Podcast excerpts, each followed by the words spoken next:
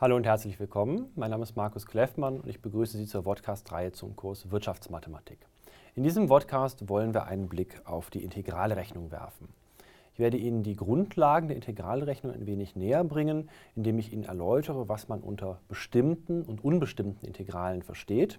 Dann werde ich Ihnen zeigen, was sogenannte Stammfunktionen sind und wie man diese Stammfunktionen bestimmen kann. Und abschließend werden wir uns anschauen, wie man bestimmte Integrale ausrechnen kann. Beginnen wir zunächst mit dem Begriff des unbestimmten Integrals. Ein solches, unbestimmte, ein solches unbestimmtes Integral, das ordnet einer gegebenen Funktion eine Menge von sogenannten Stammfunktionen zu. Diese Stammfunktionen, die zeichnen sich dadurch aus, dass die jeweils ersten Ableitungen der Funktionen mit der zu integrierenden Funktion übereinstimmen. Das heißt also, ich habe eine Funktion für gewöhnlich zum Beispiel klein f gegeben und jetzt suche ich dafür die Stammfunktionen groß f von x und die Ableitungen dieser Stammfunktionen, die ergeben dann wieder klein f von x. Demgegenüber gibt es auch das bestimmte Integral. Das bestimmte Integral, das können wir tatsächlich ausrechnen. Das ordnet nämlich einer Funktion einen festen, eindeutigen Zahlenwert zu. Und diesen Zahlenwert, den können wir auch interpretieren, denn der lässt sich interpretieren oder als verstehen als der Flächeninhalt unter dem Graphen der Funktion, also als der Flächeninhalt zwischen dem Graph der Funktion und der x-Achse. Schauen wir uns zunächst die unbestimmten Integrale noch weiter im Detail an. Die Idee bei der Lösung unbestimmter Integrale ist es, eine sogenannte Stammfunktion zu finden. Stammfunktionen werden in der Regel mit einem Großbuchstaben notiert und zwar dementsprechend äquivalent zum Kleinbuchstaben der Funktion, die wir integrieren wollen. Wenn wir also eine Funktion klein f gegeben haben und dazu die Stammfunktionen suchen, dann bezeichnen wir diese Stammfunktion in der Regel mit Groß f von x. Und wichtig ist, dass wir eine stetige Funktion f haben müssen. Und wenn wir eine solche stetige Funktion f haben, dann können wir also eine Menge von Stammfunktionen finden und diese Stammfunktionen sind dann differenzierbare Funktionen, deren Ableitung f ergibt. Das bedeutet also, wenn groß f von x eine Stammfunktion von klein f von x ist, dann gilt also groß f' von x ist gleich f von x. Also die erste Ableitung der Stammfunktion ergibt die ursprüngliche Funktion f. An der Stelle müssen wir allerdings aufpassen, denn wir wissen ja, beim Ableiten verschwinden die Konstanten. Das heißt also, es führt dazu, dass wir unendlich viele Stammfunktionen haben für eine gegebene Funktion f. Die Stammfunktion ist nicht eindeutig, deswegen sprechen wir also immer von den Stammfunktionen oder von einer Stammfunktion, aber nicht von der Stammfunktion. Schauen wir uns dazu ein Beispiel an, betrachten wir die Funktion f von x ist gleich 3x zum Quadrat, dann können wir zum Beispiel die Funktion f1 von x, definiert als x hoch 3, als Stammfunktion dieser Funktion ansehen, denn wenn wir x hoch 3 ableiten, dann erhalten wir ja 3x zum Quadrat. Also f1 von x wäre eine Stammfunktion von f von x. Aber auch f2 von x, definiert durch x plus 10, wäre eine Stammfunktion von f von x, denn auch x hoch 3 plus 10 abgeleitet ergibt ja 3x zum Quadrat, weil die 10 ja eine Konstante ist, die beim Ableiten verschwindet. In analoger Weise wäre auch f3 von x, definiert als x hoch 3 plus 25, eine Stammfunktion von klein f von x, denn auch hier verschwindet hinten wieder die Konstante und es bleibt 3x zum Quadrat übrig. Sie sehen also, Stammfunktionen sind nicht eindeutig, die können sich hinten in einer Konstante unterscheiden. Und ja, zusätzlich zu diesen Stammfunktionen, die Sie hier jetzt sehen, kann es auch für die Funktion f von x noch unendlich viele weitere Stammfunktionen geben. Wenn wir also jetzt eine Funktion f von x haben und die integrieren wollen, dann führt uns das zur Stammfunktion. Das heißt also, wir lösen das Integral und die Lösung des Integrals ist unsere Stammfunktion. Das Ganze schreiben wir wie folgt auf. Wir nutzen das Integrationszeichen, was Sie hier sehen, und schreiben dann Integral von f von x dx ist gleich groß f von x plus c.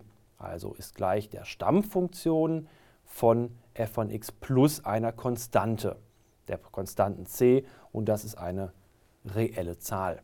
Denn in genau dieser reellen Zahl unterscheiden sich ja alle Stammfunktionen einer Funktion klein f von x. Kommen wir nun zu den bestimmten Integralen. Anders als bei den unbestimmten Integralen haben wir nun Integrationsgrenzen. Das heißt, wir haben zwei Zahlen, a und b, und wir berechnen das Integral zwischen diesen beiden Grenzen. Das sehen Sie auch hier vorne an der Schreibweise. Jetzt haben wir neben dem Integrationszeichen unsere Integrationsgrenzen a und b eingegeben. Und nun bestimmen wir das Integral von a nach b von f von x dx. Und das ist dann nichts anderes als die Differenz der beiden Stammfunktionen f von b minus f von a. Das heißt, wir setzen also einfach die Integrationsgrenzen in die Stammfunktion ein, berechnen die Differenz und dadurch erhalten wir einen konkreten Zahlenwert. Und dieser Zahlenwert lässt sich sehr schön anschaulich interpretieren. Dieser Zahlenwert ist nämlich gerade die Fläche unterhalb des Graphen der Funktion. Das sehen Sie hier. Wir haben hier die linke Integrationsgrenze oder die untere Integrationsgrenze, also unser a. Hier haben wir die rechte oder obere Integrationsgrenze, das b. Und indem wir nun das bestimmte Integral ausrechnen, erhalten wir den Flächeninhalt dieser Fläche, also den Flächeninhalt zwischen dem Graphen der Funktion und der x-Achse in dem Intervall zwischen a und b. Betrachten wir dazu ein kurzes Beispiel. Nehmen wir die Funktion f von x ist gleich x und nehmen wir die Integrationsgrenzen 1 und 3 und berechnen wir da einmal die Fläche der Funktion in diesen Grenzen. Dazu müssen wir zwei Schritte durchführen. Im ersten Schritt müssen wir zunächst die Stammfunktionen bestimmen unserer Funktion f von x. Wie wir das machen, haben Sie eben gesehen bei der Betrachtung der unbestimmten Integrale. Wir bestimmen also das Integral x dx. Ja, wir gucken uns also x an. Die Stammfunktionen von x sind offensichtlich 1 Drittel x hoch 3 plus unsere Konstante c. Das ergibt also unsere Stammfunktion groß f von x. Und mit dieser Stammfunktion können wir jetzt weiterarbeiten und setzen dort im zweiten Schritt die Integrationsgrenzen ein. Das heißt also, wir nehmen unser f von x gleich 1 Drittel x hoch 3 plus c, setzen da dann die Integrationsgrenzen 3 und 1 ein und das führt uns zu dem Integral von 1 nach 3 x dx, was dann also nichts anderes ist als f von 3 minus f von 1. Und dann sehen Sie hier an der Stelle für das x setzen wir dann die obere Integrationsgrenze, also die 3 ein. Hier an der Stelle setzen wir für das x die untere Integrationsgrenze, also die 1 ein. Ja, und jetzt können wir einfach das ausmultiplizieren und einfach ausrechnen. Und dann sehen Sie an der Stelle auch schon, was mit der konstanten c passiert. Sie sehen nämlich, dass wir hier einmal plus c und hier einmal minus c haben.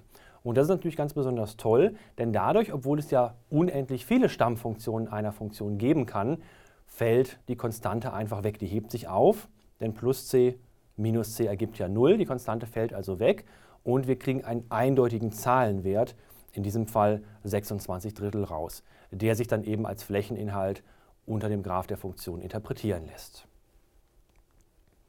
An der Stelle noch ein kurzer Hinweis.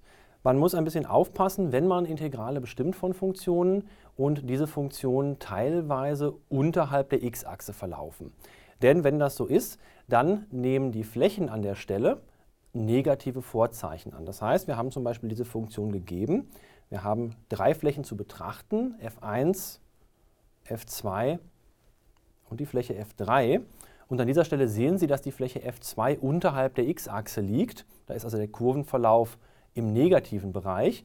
Das bedeutet, dass an der Stelle auch der Flächeninhalt negativ wird.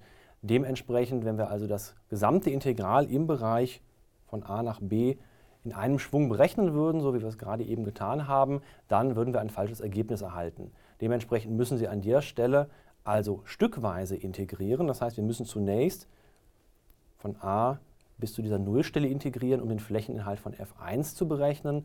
Dann integrieren wir von dieser Nullstelle bis zu dieser Nullstelle, um den Flächeninhalt von f2 zu bestimmen und anschließend von dieser Nullstelle bis nach b, um den Flächeninhalt von f3 zu bestimmen. Dann addieren wir diese drei Flächeninhalte und kommen damit dann zum gewünschten Ergebnis. Ich fasse noch mal ganz kurz zusammen. In diesem Podcast habe ich Ihnen erläutert, was man unter unbestimmten und bestimmten Integralen versteht. Sie haben dann gesehen, wie man die Stammfunktion einer Funktion berechnen kann und dass es davon unendlich viele geben kann. Und zum Schluss haben wir uns mit bestimmten Integralen beschäftigt und uns angeschaut, wie man diese ausrechnen kann. Ich bedanke mich vielmals für Ihre Aufmerksamkeit und ich wünsche Ihnen im weiteren Verlauf Ihres Studiums viel Erfolg und alles Gute. Auf Wiedersehen.